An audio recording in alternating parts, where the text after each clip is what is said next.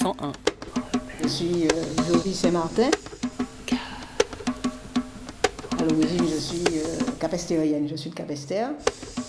J'ai 76 ans et demi, je dirais. Cette année, j'ai 67 ans, je suis née en septembre.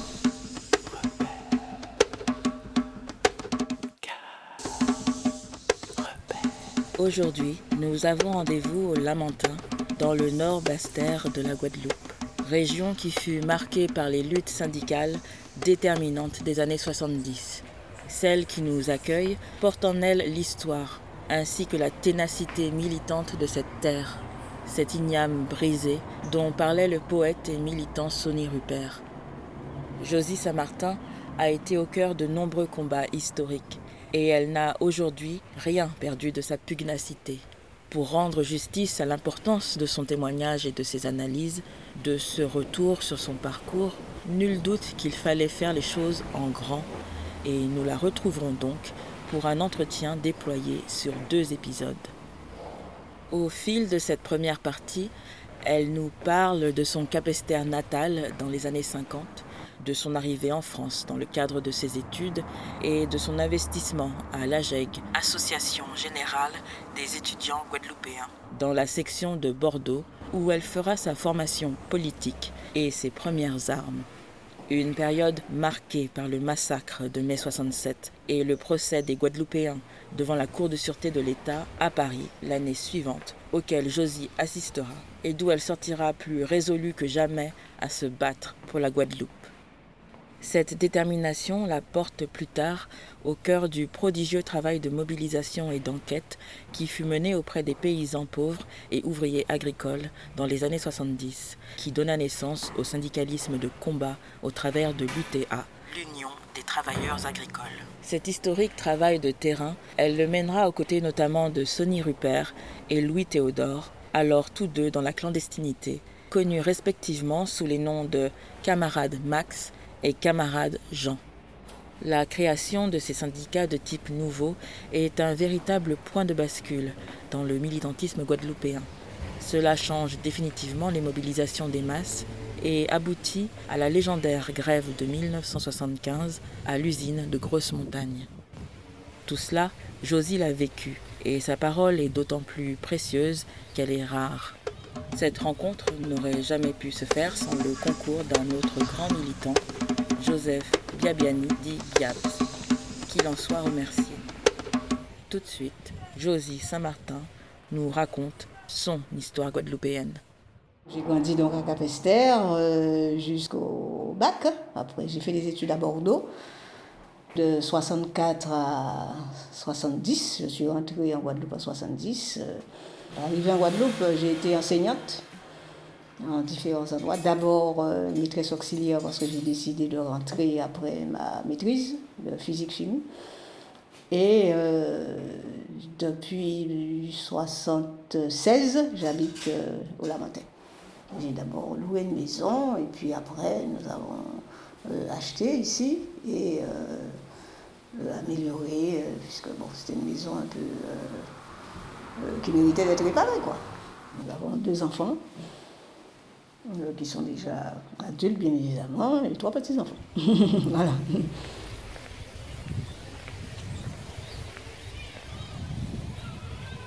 J'ai pas de tradition militante dans ma famille, mais par contre, comme euh, nous sommes le Capester, nous avons été élevés euh, alors que c'est euh, le pharmacien, c'est M. Lacavé, qui était maire, donc nous avons un peu, j'ai envie de dire que mes parents ont toujours été de gauche, ils n'étaient pas inscrits au Parti communiste, mais comme Lacavé avait une grande influence à Capester, donc dans la famille, on, est, on a toujours été plutôt de gauche, on dira. C'est un milieu euh, très, très, très, euh, j'ai envie de dire, modeste. Euh, nous, déjà, moi je suis dixième d'une famille de 11 enfants et mon père, il était, on appelait cela tâcheron. en fait, il était maçon et il faisait des, prestations, je dirais, pour, il travaillait pour des, dire, des entrepreneurs. Voilà. Euh, donc il était maçon et en même temps, comme tous les Guadeloupéens à cette époque-là, il avait euh, un jardin. Et ma mère, elle s'occupait de ses 11 enfants. Euh, donc voilà. Donc de conditions modestes. Moi, je suis née en 45, donc moi, ce qui m'a frappé, c'était en 52, c'est une grosse grève, et c'est à ce moment-là que la est devenue maire, en fait, là où il s'est heurté aux forces de répression qui voulaient, au cours de cette grève, euh, réprimer les travailleurs. Et lui, il est venu en tant que pharmacien, il n'était pas encore maire. Hein. Il a dit euh, tirez sur moi, ne tirez pas sur mon peuple. Donc, ça, ça si, tu veux, c'est ce qui m'a marqué en tout cas. Mhm. Euh, c'était en mai 52. Il y avait une usine euh, à Capesterre, l'usine Marquisa.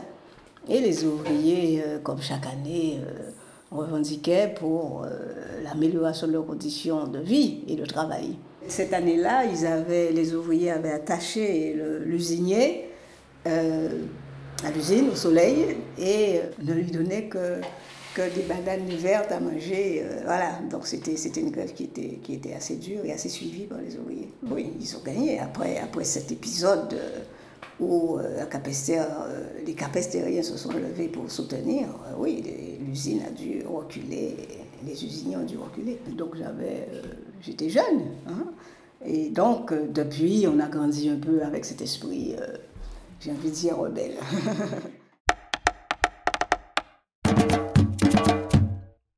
L'éveil, je dirais, au militantisme vient de, des années peut-être 60. 60.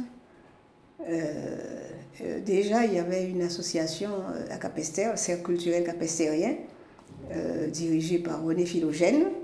Et moi, j'étais euh, membre actif de cette association. Comme c'est un cercle culturel, il était plutôt euh, orienté sur le théâtre. Et lui, René Philogène, il avait conçu une pièce sur l'épopée de Delgrès.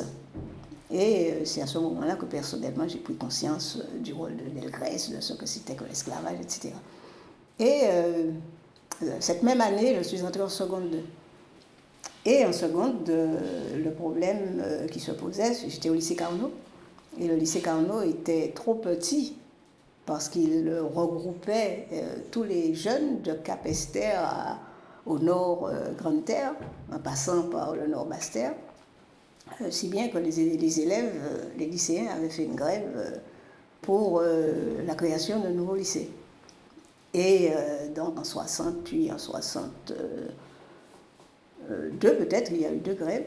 Euh, bon, je participais en tant que lycéenne, quoi, c'est tout. Oui. Ma détermination militante euh, date de 67, je dirais. Bon, je suis partie faire des études à Bordeaux, et puis, disons, j'étais à la GEG, puisque la GEG était active à Bordeaux. Au départ, militante, je venais aux réunions et tout. Et ce qui m'a qui a renforcé euh, ma détermination à m'engager euh, dans le militantisme, d'abord euh, étudiant, ensuite en Guadeloupe, ce sont les événements de, de, 67. Donc je dirais que je suis de la génération 67, comme beaucoup de, jeunes de cet âge-là, comme beaucoup d'entre nous qui, qui, avons été à Bordeaux. Deux de nos camarades, Roland Minacci et Mathias Gustave, qui étaient membres de la GEG, euh, ont été arrêtés le 4 juin, alors que la veille nous étions en réunion le samedi euh, pour essayer de comprendre la situation en Guadeloupe. Puisque cette situation de la Guadeloupe euh, nous avait choqués. nous n'avons pas compris pourquoi cette répression, etc. Et le lendemain, nous apprenons qu'ils sont arrêtés le 4 juin. C'était exactement le jour où, où, il y avait la guerre israélo-arabe. Je n'ai jamais oublié ce jour-là. Oui. Et euh, nous étions surpris et euh, ben, pour nous, c'était pas normal parce qu'ils n'avaient rien à voir avec les événements qui s'étaient passés en Guadeloupe. Et ils ont été arrêtés. Et euh, j'ai envie de dire que c'est de là que part mon, mon engagement, je dirais, total. comme la femme de Gus, c'est comme ça qu'on l'appelait, était, elle habitait pas loin de chez nous, etc. Donc, je l'ai accompagnée moi-même. et puis Gus, il était étudiant. Et moi, ça m'a aussi choqué de voir qu'il était, euh, qu'il était venu enchaîner euh, à l'examen. Ah oui, c'était choquant. Ouais, on les avait amenés tous les deux. Et Gus, il a fait de la chimie comme moi-même. Et il était enchaîné euh, le jour de, de, l'examen. Donc, ça a choqué plus d'eux. Et à ce moment-là, comme personnellement, je, je venais en Guadeloupe, disons, je, suis, je suis rentrée en 64 en France, je suis venue en 66, je venais tous les deux ans et à partir de ce moment-là, j'ai dit que je, je, vais, toutes les années, je vais rentrer en Guadeloupe, euh, ce que j'ai fait depuis 68 en fait. En juillet 67, je suis montée à Paris avec la femme de Gus, celle qui s'appelle aujourd'hui Marie Gustave, qu'on connaît sur le plan des, des plantes médicinales, etc. Euh, et là, nous avons rencontré euh, les femmes des emprisonnés, euh, nous avons rencontré les gars de la GEG et de la TAG qui organisaient le soutien à Paris. Donc, j'ai participé à toutes les réunions, donc c'était un moment qui était fort. Oublié de dire qu'à Bordeaux, quand nous avons appris l'arrestation de Gus et Roland Minacci, nous avons euh, fait une manifestation. Nous étions peut-être une, je sais pas moi, une cinquantaine, ah une manifestation de rue, et nous avons commencé à sensibiliser les, étudiants français. Il y avait d'abord euh, euh, les étudiants de l'UNEF, mais aussi les étudiants de la FEANF, les étudiants des différentes nationalités qui étaient. et nous avons eu un bon soutien, j'avoue. Et donc après, je suis montée à Paris, et quand je suis retournée à Bordeaux, euh, je n'étais pas dirigeante de la GEG. Et euh, je n'ai jamais oublié euh, camarade, malheureusement, il, est disparu, Roland Duze, oui, qui, qui m'a dit bon, il faut qu'on prenne nos responsabilités. Et à ce moment-là, je suis rentrée au bureau de la section de Bordeaux à la GEG. Et j'ai quitté seulement quand j'ai quitté la France. Quoi. Donc j'étais responsable, l'une des responsables de la section de Bordeaux, de 7 à 70, oui, puisque je suis rentrée en 70. Il y avait mon frère euh, Christian, euh, qui est euh, aujourd'hui biologiste, enfin il a terminé. Mhm. Il y avait Raymond Largent, il y avait Claude Morton, enfin les frères Morton. Après est venue Suzy Daubé, qui est devenue après Suzy Anduze, Ariane Broussillon, euh, qui d'autre euh, Georges Larifla, Félix Cotellon, Lydia Marcin, Jacques Salin. La section de Bordeaux, c'était une des sections euh, très, très fortes oui, au niveau de la GEG. on était un bon nombre, un groupe assez, assez dynamique. Ce que nous avons fait, c'est informer euh, les étudiants français de la situation en Guadeloupe et euh, nous leur avons demandé leur soutien, ce qui a été euh, vite fait. Il y avait aussi les gars de la CGT à Bordeaux. Plusieurs, il y avait plusieurs, je crois qu'il y avait aussi la CNDT, je ne me rappelle plus, mais il y avait un certain nombre de Français qui ont soutenu le mouvement. Oui, il y a eu une manifestation, les autres actions. Après, ça a été, à part les réunions qu'on faisait avec eux pour les informer, euh, nous participions euh, à la journée euh, du 21 février, la journée anticolonialiste, et nous, et nous avons aussi préparé le procès. Donc au, moment du procès de mars, c'était le 15 février, nous avons collé des affiches, enfin, bref, nous nous sommes mobilisés pour porter un soutien effectif aux emprisonnés. France Inter, il est 20h. Interactualité présentée ce soir par Pierre Etienne. Le procès des 19 Guadeloupéens traduits devant la Cour de sûreté de l'État a donné lieu, Jean-Claude Turgeman, dès son ouverture cet après-midi, à des manifestations. Vers 13h, aux abords du palais de justice de Paris, 2 à 300 Guadeloupéens se sont rassemblés, pancartes à la main. Et sur ces pancartes, on pouvait lire essentiellement indépendance. Cela n'a pas empêché le procès de commencer. Il faut dire aussi que le service d'ordre mis en place était très sévère. Sur les 19 accusés, 18 sont présents devant la Cour de sûreté de l'État. Le 19e accusé est en fuite, il sera donc jugé par défaut. Tous, des médecins, des instituteurs ou des étudiants, sont poursuivis pour atteinte à l'intégrité du territoire. On leur reproche essentiellement d'avoir profité de certains incidents graves du printemps dernier pour s'être livrés à des activités subversives. Certains des inculpés font d'ailleurs partie du groupe d'organisation nationale guadeloupéen, un mouvement qui milite pour l'indépendance. Cet après-midi, on a cité de nombreux témoins, parmi lesquels Jean-Paul Sartre, Aimé Césaire et le ministre d'État chargé des territoires et départements d'outre-mer, le général Billon personnellement, je suis montée avec Marie-Jo au procès. Il n'était pas question que je pas au procès. J'avoue que le procès aussi euh, m'a impressionné euh, parce que euh, au départ, les gars étaient accusés, mais c'était le procès du colonialisme. Et ça, ça c'était fort aussi. Il y avait non seulement des, avocats qui, qui sont venus de Guadeloupe, des avocats guadeloupéens qui étaient en France, et il y avait aussi des avocats français L'avocat qui m'a marqué le plus dans cette histoire, c'est Leclerc. Vraiment, j'étais subjuguée par son, discours, en fait, sa présentation. Et euh, ce qui m'a frappé aussi, c'était euh, la dignité des, gars, des accusés. Bon, bien évidemment, je n'ai pas parlé de Claude Macouc, mais Claude euh, son, son, son intervention était aussi remarquable. En fait, tous, ils avaient. Ouais, tous, hein. oui, c'est où j'ai appris à les connaître, mais c'est où j'ai j'ai pris réellement conscience de la nécessité de lutter pour mon pays. C'est pourquoi je dis que je suis la génération 67. Donc à partir de ce moment-là, je me suis dit, ben, il faut qu'on s'engage. Hein. À Bordeaux, nous insistions beaucoup sur la nécessité du retour au pays, la nécessité de, se former pour rentrer, etc. On avait même, euh, avec d'autres chimistes de ma promotion, euh, tel Raymond Largent, on avait dit qu'on irait apprendre à faire du savon. Après, bon, mais ça, une fois que c'était parti, euh, moi je suis rentrée. Euh, je crois que c'est en 63 que la GEG a pris position pour l'indépendance, ou 64. Enfin, moi, je, quand je suis arrivée, la GEG avait déjà pris cette position.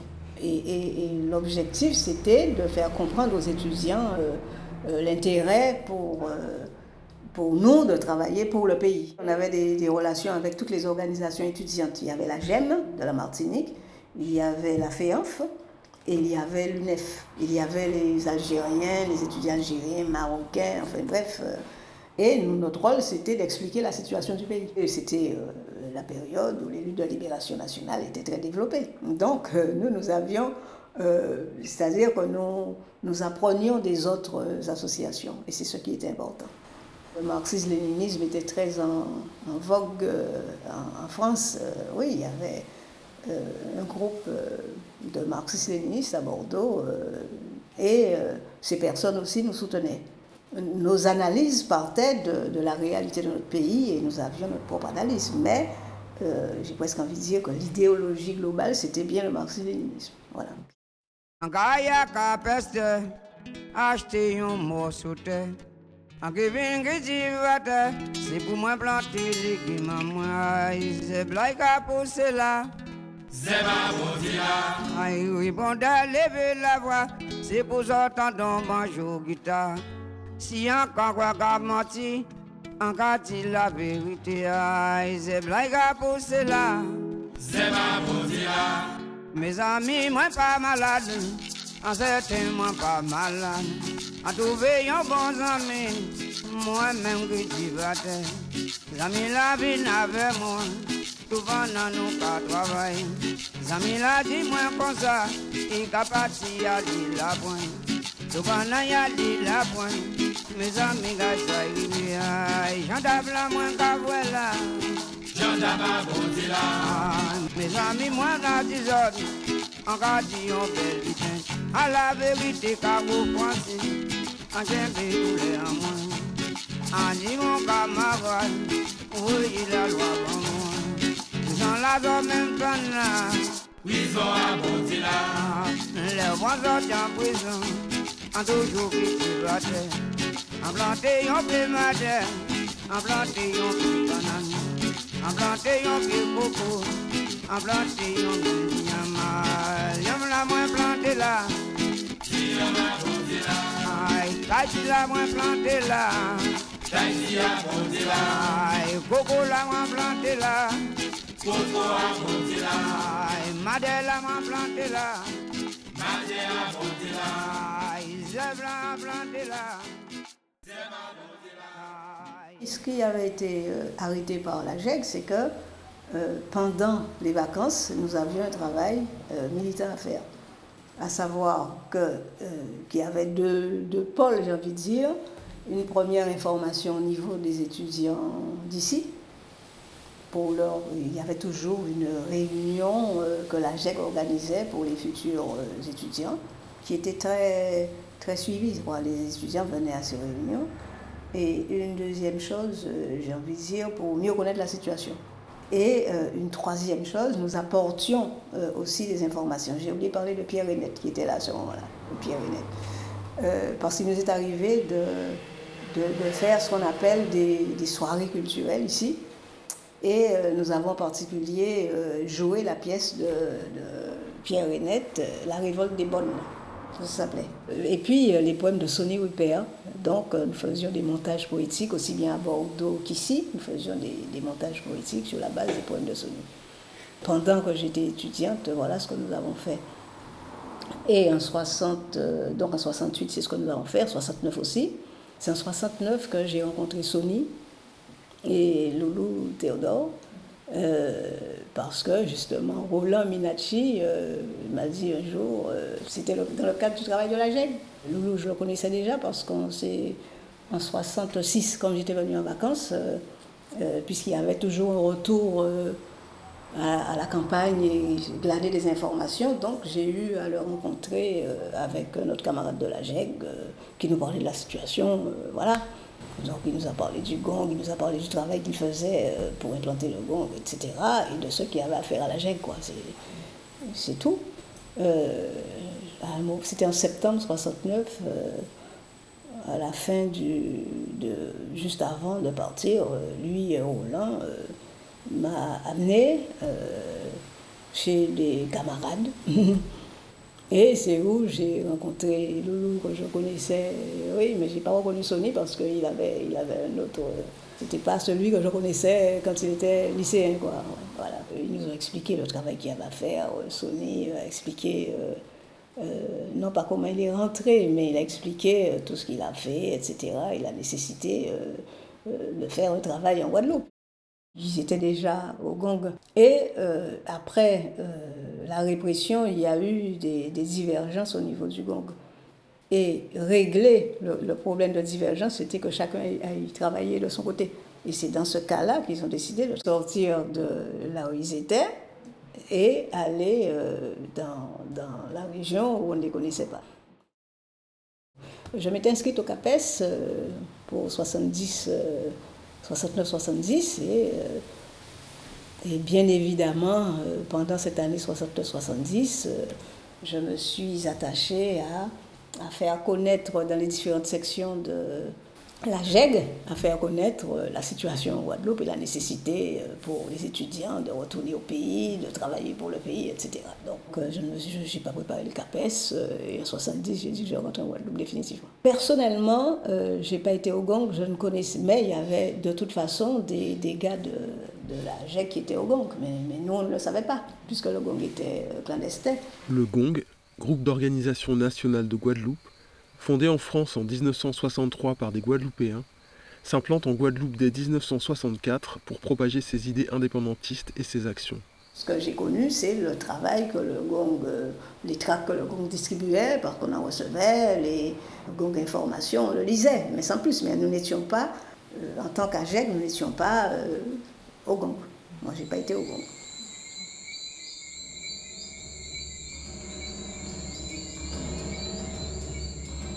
Sony, euh, il n'est pas non plus, c'était une génération avant moi, je ne l'ai pas connu euh, au lycée Carnot, mais je l'ai vu, euh, je l'ai connu à travers le fait qu'il ait reçu un prix au jeu floraux. et quand il avait décidé de, refuser d'aller combattre en Algérie, je me rappelle qu'il était venu juste avant au lycée Carnot. Et je le revois avec, parce qu'il il avait toujours un t-shirt en bleu et blanc, du style marin, quoi. Et je le revois montant les escaliers de, du lycée Carnot, euh, mais sans plus. moi, ce sont les deux éléments que j'ai eu de Sony euh, avant réellement de le connaître. Et puis, bien évidemment, en 67, euh, nous avons eu à, à dire ces poèmes. Le poème de mai 67, oui, parce que nous faisions, nos, nos, soirées culturelles étaient basées sur ça. C'était des soirées culturelles militantes. Oui, donc euh, il y avait toujours euh, les poèmes de Sony euh, à ce moment-là. Donc voilà comment moi, la perception que j'avais de Sony avant de, l'avoir connu réellement. Je l'ai connu réellement en 69. Personnellement, je le connaissais par ses poèmes, par ses prises de position, par voilà. Donc pour moi, c'était quelque d'important. donc, quand je l'ai rencontré, le jour où je l'ai rencontré, ben, j'ai presque envie de dire, j'ai pas dormi de la nuit parce que c'était, c'était, ça, ça, m'avait marqué. La L'aspect du, du, travail euh, de la GEG, c'était de, d'analyser la situation, mais de, d'être au plus près de la réalité. D'accord?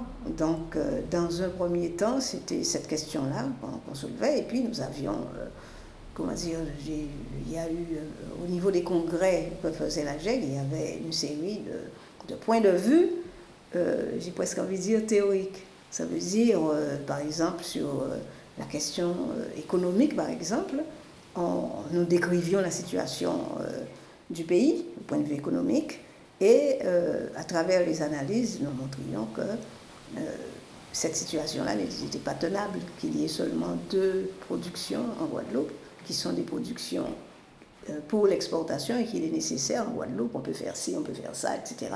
Mais on énumérait simplement. Et, c'était autant d'éléments importants qui nous ont permis après d'analyser euh, la situation, mais euh, du terrain.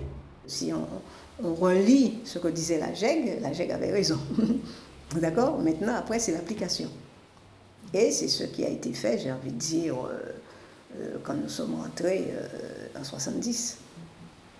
Parce que en 70, il y avait déjà euh, un groupe de, camarades qui essayaient de s'implanter euh, en Guadeloupe pour réaliser euh, ben, le rêve que nous avions. L'analyse de la GEG, si je me souviens bien, c'était que les, productions en Guadeloupe, c'était pour l'exportation. Et que les, paysans qui étaient des paysans pauvres à ce moment-là, les paysans euh, ils, avaient, euh, ils étaient en colonnage, alors le, colonnage partiel, c'était, euh, disons, une réalité féodale à la limite, où les gars avaient un bout de terrain qui appartenait aux propriétaires et ils étaient obligés de donner 20% de leur production aux propriétaires. Donc nous traitions cette, nous disions que c'était, c'était une situation semi-féodale. Et ça, c'était, c'était intenable. Et c'est ce que nous avons pu expliquer après aux paysans pauvres pour que le colonat partiel disparaisse. Et il a disparu. Ce qui est important dans, cette partie-là de, de mon expérience, c'est l'importance de l'enquête.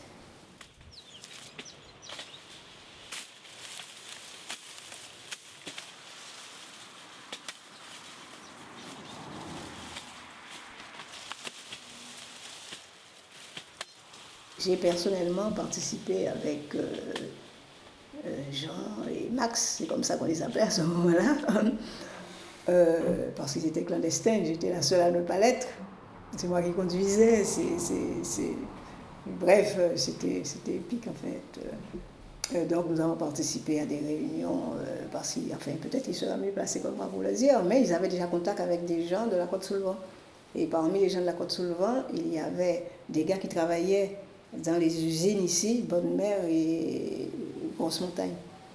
Et donc, euh, donc c'est ce qui a permis euh, leur introduction. Donc les gens ne les connaissaient pas ici, euh, en grand, dans les réunions d'enquête. Et donc, nous avions un questionnaire d'enquête là où, où c'était intéressant parce qu'en fait, c'était pas, les gens ne répondaient pas à des questions, c'était une discussion. Et à travers ces discussions, après, nous avions des réunions pour, euh, pour essayer de comprendre ce que les gars disaient. Et c'est la première fois que eux, ils avaient à s'exprimer. Donc ils étaient contre les syndicats, ils étaient contre la politique, ils étaient ah là là là, voilà, oui oui. Ils disaient alors ils étaient parce qu'ils avaient une expérience syndicale qui était mauvaise dans le sens où les gars les syndicats d'avant, ils, venaient chercher les paysans pour, euh, ou les, ouvriers aussi pour, euh, pour régler, soi-disant, leurs problèmes. Mais en fait, des problèmes qu'ils ne connaissaient pas, d'une part, et d'autre part, des, problèmes qu'ils n'arrivaient pas à résoudre parce qu'ils rentraient en grève et puis après ils disaient Bon, eh ben, je ne sais pas ni moyen faire rien. donc, euh, les gars étaient dégoûtés. Et ce n'étaient pas des, ouvriers, euh, les responsables syndicaux. Euh, alors ils disaient que les gens viennent avec leur gros sac, euh, leur promettent monts et merveilles, et après ils disparaissent. Donc au départ, ils étaient contre les syndicats, en général. ils étaient contre la politique. Et, il y avait une expression qui disait, là, c'est politique qui tue les syndicats. Et oui, euh, je me rappelle, nous, nous, sommes restés très longtemps à discuter de cette question-là. Que signifiait, qu'est-ce qu'il y avait derrière cette expression?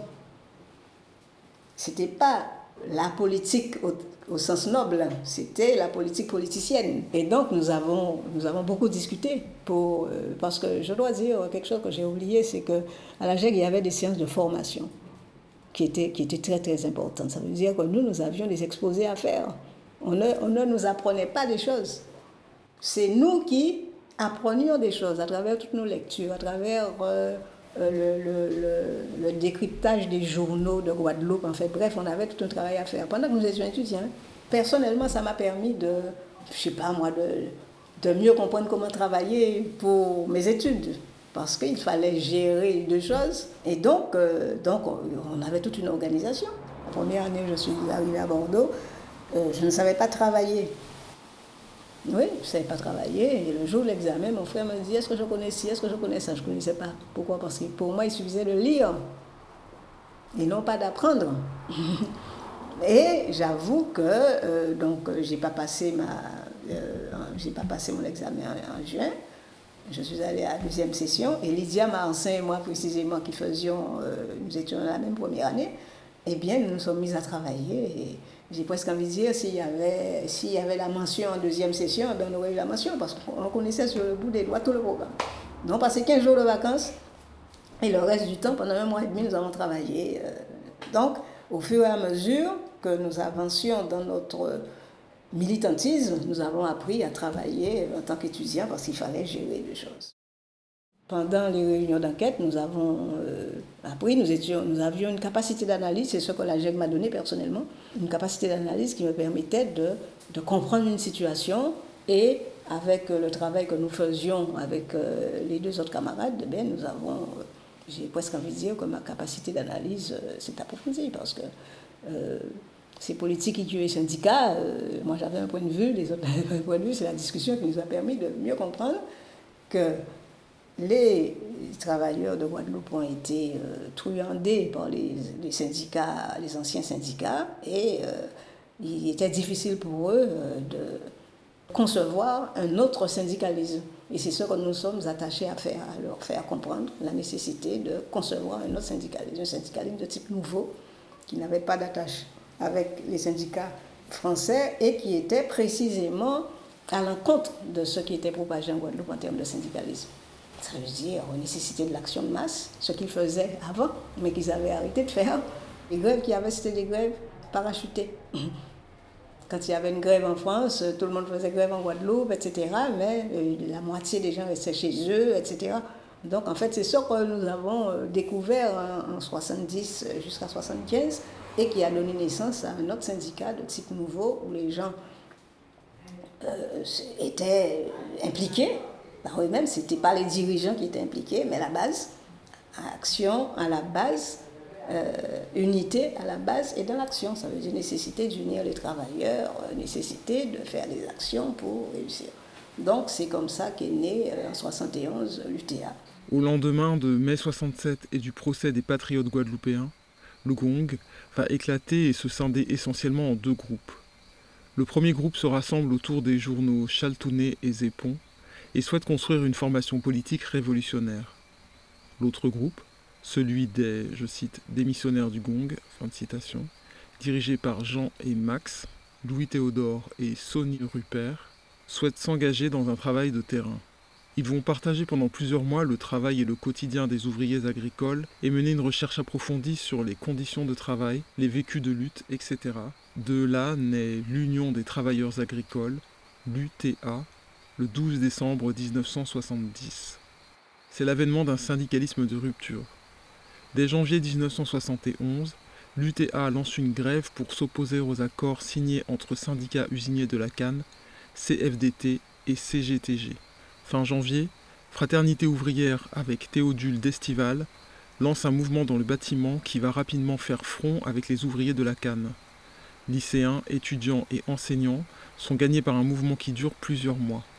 En février 1972 naît l'UPG, l'Union des paysans pauvres de la Guadeloupe, pour contrer la CGT et la CFDT qui contestent le fait que l'UTA représente à la fois les ouvriers agricoles et les petits planteurs, considérés comme patrons. Pourtant, les deux fonctions sont entre guillemets confondues dans les mêmes personnes.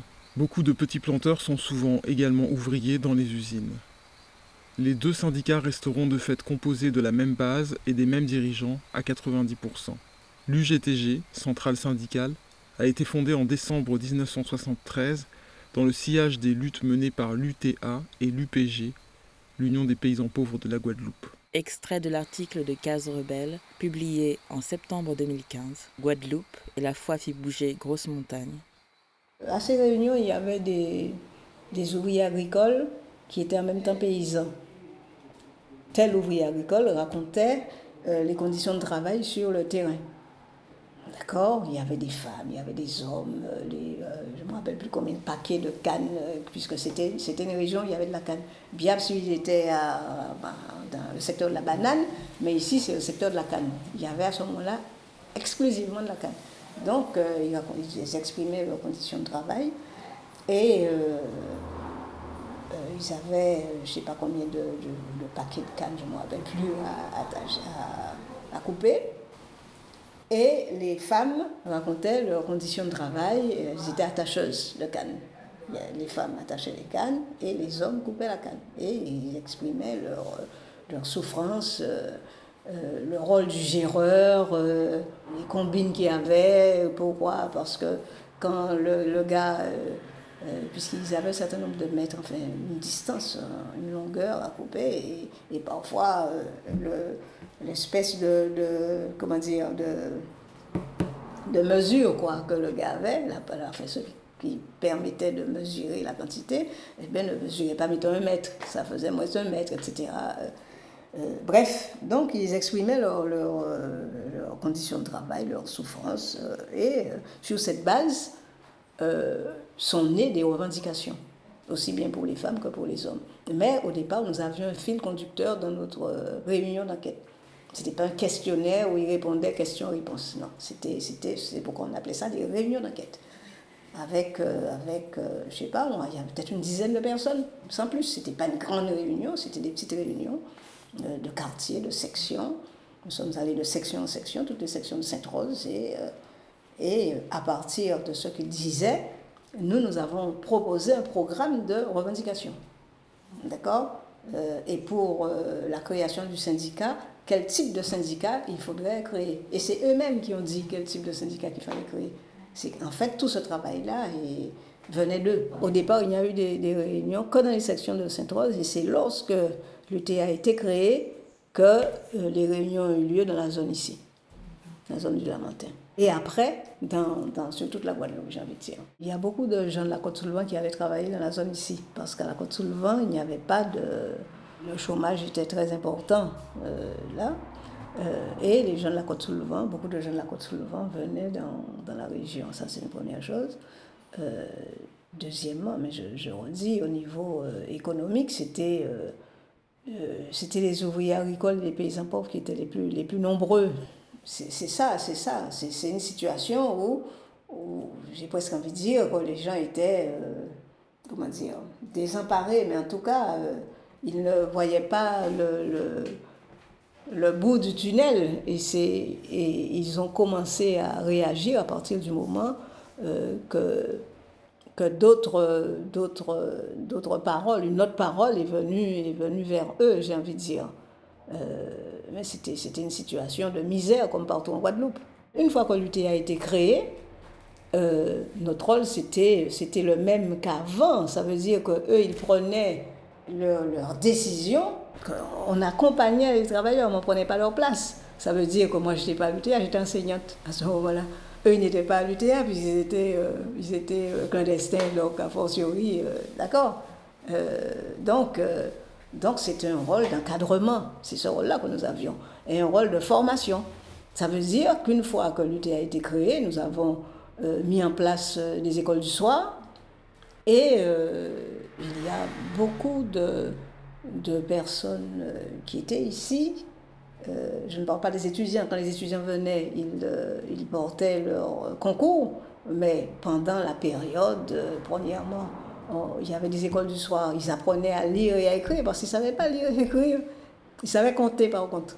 Mais ils ont appris à lire et à écrire, ils ont appris à comprendre leur réalité. On appelait cette. Ça m'a fait sourire l'autre jour, quand euh, on, a repris toutes ces choses, on faisait de l'économie politique. ça veut dire qu'on leur expliquait la situation. Et je ne sais pas si tu as entendu parler du père Chicaté, ce gars-là qui au départ était. Euh, à lui, il ne savait pas lire euh, non plus. Mais ce qui est bien, c'est que tous ces gars-là étaient très intelligents, et c'est ça, et c'est ce qui est frappant. Euh, lui, Chicaté, au départ, il, était, euh, il, était, il avait sa carte de l'UNR ou UDT. C'était, c'est actuel LR. il était chiracien, il était quoi, gaulliste, à ce moment-là, c'était ça. Il avait une portion euh, de terre euh, qu'il cultivait. Il faisait de l'igname, il, il avait aussi de la canne. il n'était pas colon partiel, il était propriétaire. Et sa vie, c'était, la terre, hein. c'était, la terre, mais au sens où il n'avait pas une grande production, il n'était pas un gros propriétaire foncier, c'était un paysan pauvre. Alors il faut dire qu'au départ, l'UTA, c'était l'Union des, travailleurs agricoles, qui comprenait aussi bien les ouvriers agricoles que les paysans. Et euh, euh, les usiniers, en collaboration avec la CGT, refusaient de reconnaître l'UTA. donc, euh, à un moment donné, donc en 73, en 72, pardon, l'UTA a, a, décidé de créer aussi l'UPG, mais les mêmes personnes qui étaient à l'UTA étaient aussi à l'UPG. donc lui, il a été le premier secrétaire général de l'UPG, lui, euh, Chicaté.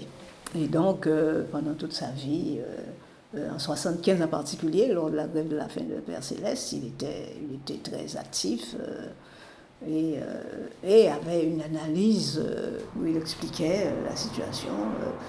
dans le film La machette et le marteau, il apparaît aussi. Nous, nous, nous, nous pensons que ce qui nous permettra de solutionner tous les problèmes qui se posent au niveau des ouvriers, des planteurs ou des colons, et aussi à niveau planteurs et colons, c'est le moment où l'ensemble c'est quand l'ensemble des camarades prendront en charge leur lutte eux-mêmes. Parce que ne peut pas dire que chercher d'autres façons. Parce qu'on ne peut pas dire que chercher une autre façon de discuter avec les patrons, ça les amènera à prendre conscience. Parce que nous savons très bien et il faut nous dire. Parce que nous savons très bien que nous sommes dans un pays où l'exploitation ne finira pas. Nous sommes dans un pays capitaliste. Et dans les pays capitalistes, c'est ce qui existe. l'exploitation. Ou où une poignée d'hommes exploite tout un peuple. Le peuple qui est exploité, même s'il cherche d'une autre façon à collaborer avec son exploiteur, eh l'exploiteur ne prendra jamais conscience. Parce que son seul objectif, c'est de te faire travailler et il te donne ce qu'il veut finalement. Ce qu'il veut, c'est de tirer le maximum de profit sur toi. Même si tu es gentil, même si tu le laisses faire ce qu'il veut avec toi, eh bien au contraire, c'est là qu'il aura de la force et la possibilité de faire ce qu'il veut avec toi.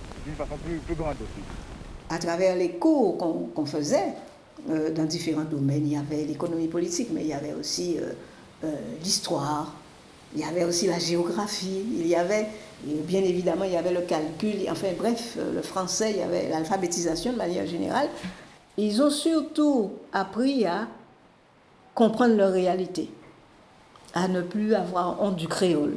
on parle aujourd'hui que Gabi Clavier ne peut pas parler de créole aujourd'hui, mais en 71, ça a été réglé dans le sens où, euh, en 71, comme il y a eu la répression, il y a eu des camarades qui ont été emprisonnés, euh, ils ont eu un procès, mais ils se sont exprimés en créole. On leur a dit d'aller chercher un interprète. Et le juge a été obligé d'aller chercher un interprète. D'accord? Parce qu'à ce moment-là, euh, les Guadeloupéens, ouvriers, paysans ne parlaient pas français. Donc, ils ont appris à être fiers de leur langue. Et ils ont appris à, à découvrir que le créole est une langue. D'accord? Donc, c'est une période où, euh, où il y a eu un bond en avant euh, de, de, toute une série de choses qu'on disait, nous, et que, qui ont été euh, qu'on disait à la GEC, je dirais, et qui ont été pris en main par euh, les, Guadeloupéens eux-mêmes. C'était une première prise en main. Euh, je parle de Chicaté, mais je ne sais pas si tu as entendu de Mirani. ah ouais, alors là, c'est une dame, elle est morte à 101 ans, qui habitait pas loin, un kilomètre d'ici mais qui expliquait bien la situation. Euh, elle, a, été femme de ménage, elle a été euh, ouvrière agricole, elle a été euh, travailleuse de dispensaire. oui, donc elle a terminé son, activité en tant que femme de ménage au dispensaire de, la Rosière au Lamentin. Mm. Ah, mais c'est qu'elle était, donc elle, est, elle était à l'UTA, elle était à l'UPG, elle était à l'UGTG. Mm-hmm. Ah, mais c'est une dame. Elle et Chicaté, ce sont les, euh, dans cette zone-là les deux personnes qui, qui, qui, nous ont marqué le plus parce que ces personnes participaient à l'école du soir. Euh, euh, c'est quelqu'un qui est né en 1917. Hein. Donc, euh, donc elle avait déjà un certain âge quand elle est rentrée à, à l'UTA. Elle avait déjà tous ses enfants. Et euh, elle a bien compris le truc, j'ai envie de dire. et oui, elle n'a pas pu participer en 2009. Et elle me disait, ouais, camarade Josie, c'est comme ça qu'elle m'appelait, camarade Josie, si je t'écoutais, nous, depuis la nuit, dit ça. Elle était profondément guadeloupéenne et avait compris le combat que nous menions. Pendant les enquêtes, elle parlait de leurs conditions euh, de travailleuses. Mais c'est seulement en 75, parce qu'en 75, la caractéristique de 75 par rapport à 71, et aux différentes grèves menées par l'UTA, il y avait beaucoup de femmes. Euh, pourquoi? Parce que c'était, alors il faut rappeler le contexte de 75. En 75, euh, l'UTA et l'UPG ont lancé une grève euh, sur les conditions de travail, sur le prix de la tonne de canne, etc. Les usiniers ne voulaient rien entendre. À un moment donné, les ouvriers paysans étaient découragés. Et ils avaient dit, bon, eh ben, on abandonne, etc. Et l'abbé Céleste a trouvé cela parce qu'il était, depuis 71, il était en relation avec euh, l'UTA, l'UPG, par exemple, un gars comme Norbert Internisien. Sa maison, c'était le local, j'ai envie de dire, de l'UTA, pratiquement. Euh, donc, il venait toujours à l'information parce que la formation même de l'abbé Céleste, c'était qu'il était prêtre ouvrier. Donc, il était très sensible aux conditions de travail des, travailleurs de manière générale. Et il a dit que ce n'est pas possible c'est pas possible que, les gars lâchent. Donc il a décidé de, de, se, de faire un jeûne, c'était son expression. Il a, fait la grève de la. Extrait du documentaire Camarade Jean de Franck Salin. En 1974, nous décidons. Rosa Mounien, ancien secrétaire général de l'UGTG. Que nous allions préparer un grand mouvement pour 75. En 1974, nous avons décidé que nous allions préparer un grand mouvement pour par 75. Des actions, Et ça a commencé par des actions. par usine. Usine par usine. Là, nous avons séquestré ces directeurs à l'usine-là. On séquestré les patrons. Nous avons mobilisé les travailleurs, les planteurs. Et on mobilisé les travailleurs, les planteurs, les ouvriers industriels pour pouvoir exposer les problèmes. Et à la fin de l'année 1974, nous avons rédigé une plateforme de revendication dans laquelle il y avait deux points essentiels. Nous ne voulons pas qu'il y ait de différence de salaire entre ouvriers agricoles et ouvriers industriels. Les deux sont des ouvriers et il faut qu'ils aient le même salaire. Et le deuxième point, c'est que nous refusons que la canne soit payée à la richesse, n'importe comment. Il faut que le prix de revient soit calculé. Nous avons réalisé une étude qui montrait que les patrons nous volaient et nous avons dit voilà. Et quand on a mis cette étude sous le nez des autorités, et ils ont été dépassés. Et le 20 février 1975, nous avons lancé une grève. Eh ben, cette grève, paralyser toutes les usines. Elle a réussi à paralyser et là, toutes les, les usiniers usines. compte que et lorsque les patrons se sont rendus compte que nous avions la situation en main, à ce moment-là, ils ont fait appel à l'État et ils sont allés chercher des travailleurs haïtiens par bateau. Ils les ont emmenés pour remplacer les travailleurs agricoles guadeloupéens. Et ils ont fait un barrage de CRS autour des habitations. Et c'est par rapport à cette situation que le Père Céleste a vu que l'injustice allait trop loin et il est passé à l'action.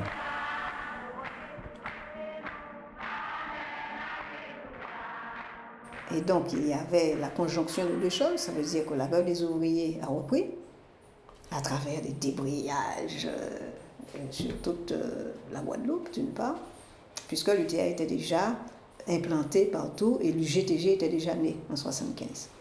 L'UGTG, c'est 73. Donc, euh, les ouvriers de Gardel étaient déjà organisés. Bref, le mouvement était déjà élargi. Et donc, euh, ce qui s'est passé, c'est que les, l'abbé Céleste était au, prêtre au Lamentin, et en particulier à Grosse-Montagne. pourquoi les ouvriers étaient découragés? C'est parce que Simonette, les usiniers, faisaient venir des Haïtiens pour casser la grève. Et c'est ce qui a cassé les bras des gars. Donc, euh, lui, euh, Céleste, il a dit non, c'est pas possible. Donc, euh, il a organisé les gens de, du secteur pour aller voir Simonette. Enfin, bref, il s'est impliqué. Et ça n'a pas marché. Il a décidé de faire la grève de la faim. Extrait de l'appel de Chérubin Céleste au commencement de sa grève de la faim. Frères chrétiens de Guadeloupe et tous ceux qui savent le prix de l'homme, plus l'homme guadeloupéen essaie de se relever, plus ceux qui se conduisent en maître cherchent à lui casser les chines. Plus le pauvre humilié et défiguré depuis tant de siècles d'esclavage essaie de retrouver sa dignité et sa beauté, plus on cherche à l'anéantir sur cette terre de Guadeloupe. En 1971, 72, 73, les plus pauvres de Guadeloupe, travailleurs agricoles et petits planteurs de la canne, ont revendiqué leur droit de vivre du travail de la terre.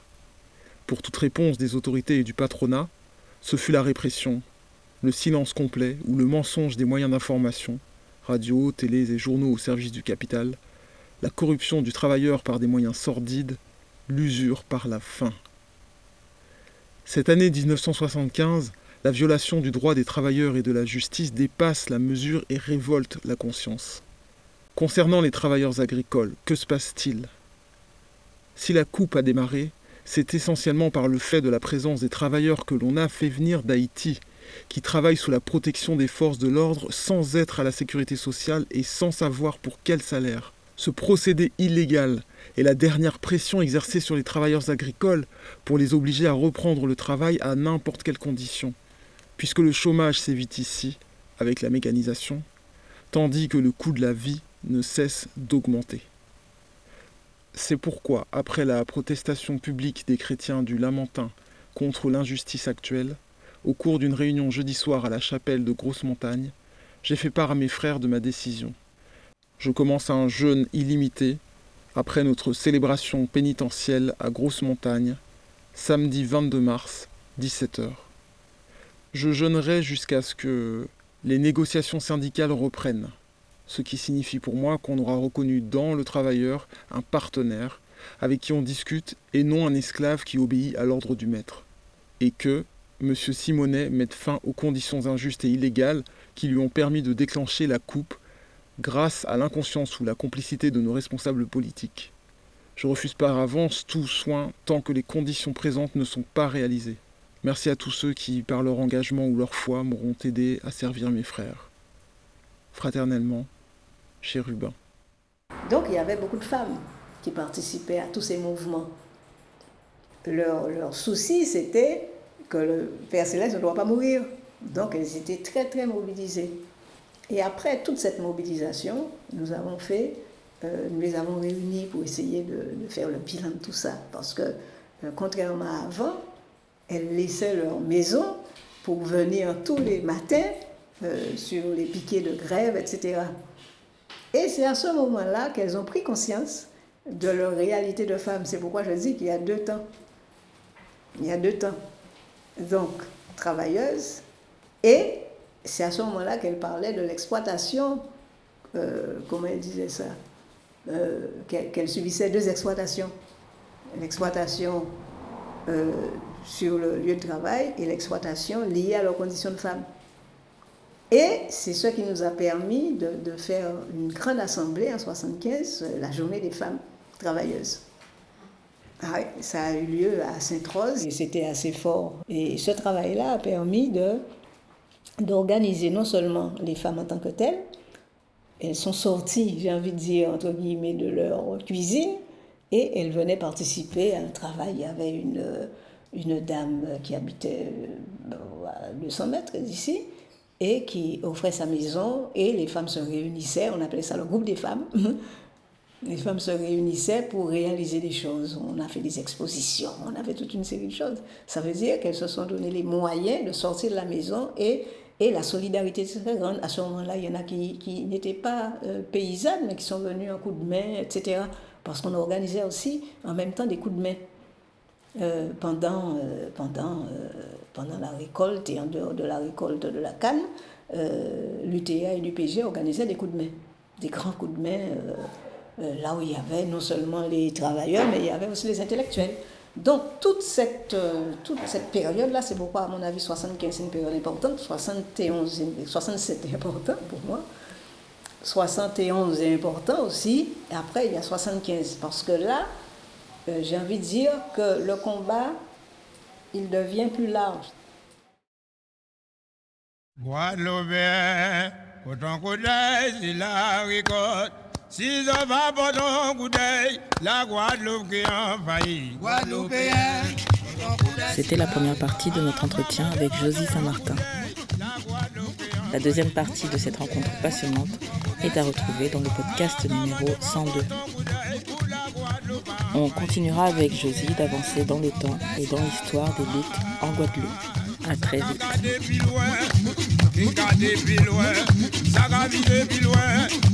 Vise plus loin, ça va loin. Va en réunion, les conseillers, conseillers que réunis, les députés, députés que réunis, les sénateurs, sénateurs que réunis. C'est pour eux réunion, pour sauver les n'ont pas coup d'œil, la.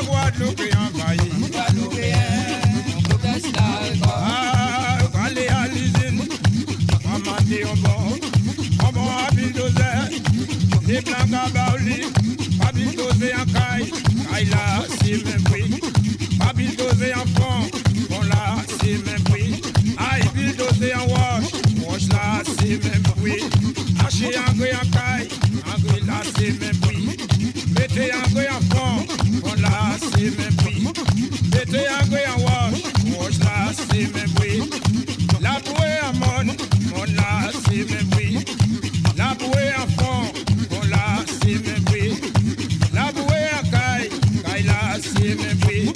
Patiner la richesse, c'est le côté richesse, y a richesse. Ah, la envahie. Pas. Ah, va lever lundi, rentrer en bien ce qu'on a. Pas couper lundi, pas couper mardi, mercredis, couper mercredi, mercredi après-midi, porter canalisine, 10 virgule, pour parler jeudi, attends couper grand, jeudi bon vendredi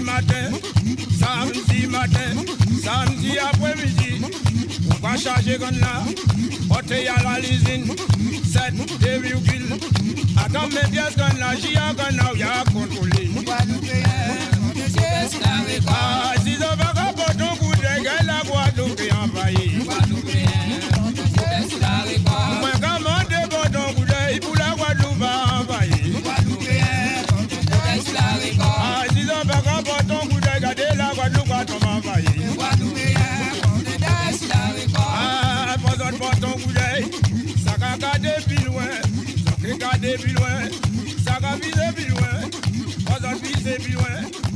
Jacques, tu plus loin.